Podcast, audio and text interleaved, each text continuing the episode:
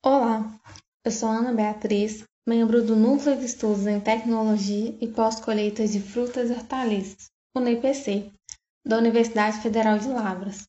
E hoje eu vim conversar com vocês sobre o amadurecimento de frutos. Vocês já pensaram como ocorre o amadurecimento dos frutos? Esse processo está relacionado com o etileno, que é um hormônio vegetal volátil extremamente simples, produzido praticamente por todos os vegetais e desempenha um papel crucial desde a germinação da semente até o amadurecimento e senescência dos frutos. E é justamente durante o amadurecimento dos frutos que eles desenvolvem a sua qualidade. O precursor básico do etileno é um aminoácido sulfurado, a metionina. A partir dela, o etileno é formado. Mas vamos entender melhor? A enzima SAN sintase catalisa a conversão da metionina a SAN, SAN é a molécula tioadenosylmetionina, enquanto a ACC sintase promove a transformação de SAN a ACC. A ACC é a molécula de ácido 1-amino-ciclo-propano 1-carboxílico. E por fim, a ACC oxidase na presença de oxigênio promove a transformação de ACC em etileno. Das enzimas envolvidas na rota de síntese do etileno, a primeira delas, a SAN-sintase, é considerada uma enzima constitutiva. Ela não oscila ao longo do desenvolvimento dos frutos. Já a ACC sintase e a ACC oxidase são consideradas enzimas chaves, pois possuem um alto grau de atividade durante o amadurecimento. A ACC sintase é ativada pelo amadurecimento natural dos frutos, senescência de flores, auxinas, ferimento, o chilling, que é injúria pelo frio, estresse hídrico e é inibida pelo ácido oxalacético, conhecido como AOA, e a aminoetoxivinilglicina, o AVG. Já a ACC oxidase é ativada basicamente durante o amadurecimento natural, enquanto o dióxido de carbono, baixa concentração de oxigênio e temperaturas acima de 35 graus Celsius inibem a atividade dessa enzima. O conhecimento de inibidores e ativadores é de extrema importância para o controle de síntese de etileno.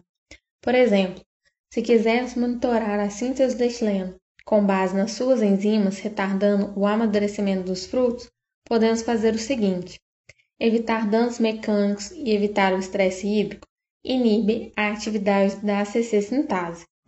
A utilização de produtos químicos como o ácido oxalacético e a aminetoxivinilglicina, inibe a síntese de ACC sintase. A utilização de atmosfera modificada com altos níveis de dióxido de carbono e baixos níveis de oxigênio combinado a baixas temperaturas inibe a síntese da ACC oxidase. Mas você deve estar se perguntando: a quantidade de metionina, precursor básico do etileno, que existe no tecido dos frutos é praticamente inferior a quantidade necessária para a produção do etileno ao longo de todo o desenvolvimento dos frutos. Então surge a dúvida: como tão pouca metionina, os frutos conseguem produzir toda a quantidade de etileno necessária ao longo do seu desenvolvimento? Essa questão foi respondida pelo pesquisador de nome Yang, da Universidade de Califórnia, há mais de 40 anos. Ele descobriu que a metionina que gera o etileno Após dar origem ao SAN, ela é quebrada, sendo que uma parte segue para dar origem ao etileno e a fração restante é reciclada, conhecida como ciclo de recuperação da metionina ou ciclo de Young. Mas vamos explicar melhor.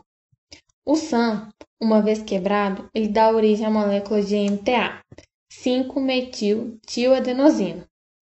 O MTA, por sua vez, ele vai perder uma adenina, e fica só com a ribose, então forma a molécula de MTR, 5-metil-tilribose, que essa molécula de MTR é fosforilada e dá origem ao 5-metil-tilribose 1-fosfato.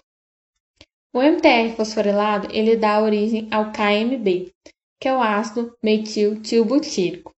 E finalmente, o KMB, na presença de um aminoácido qualquer, ele rouba o grupo amino do aminoácido e forma a metionina.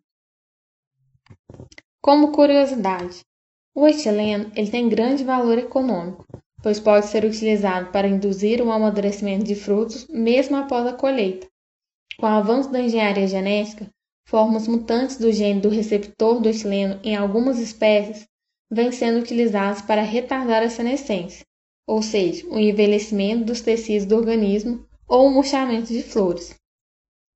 Outra curiosidade é que muitas pessoas utilizam o etileno para amadurecer frutas em sua casa sem entender ao certo o processo.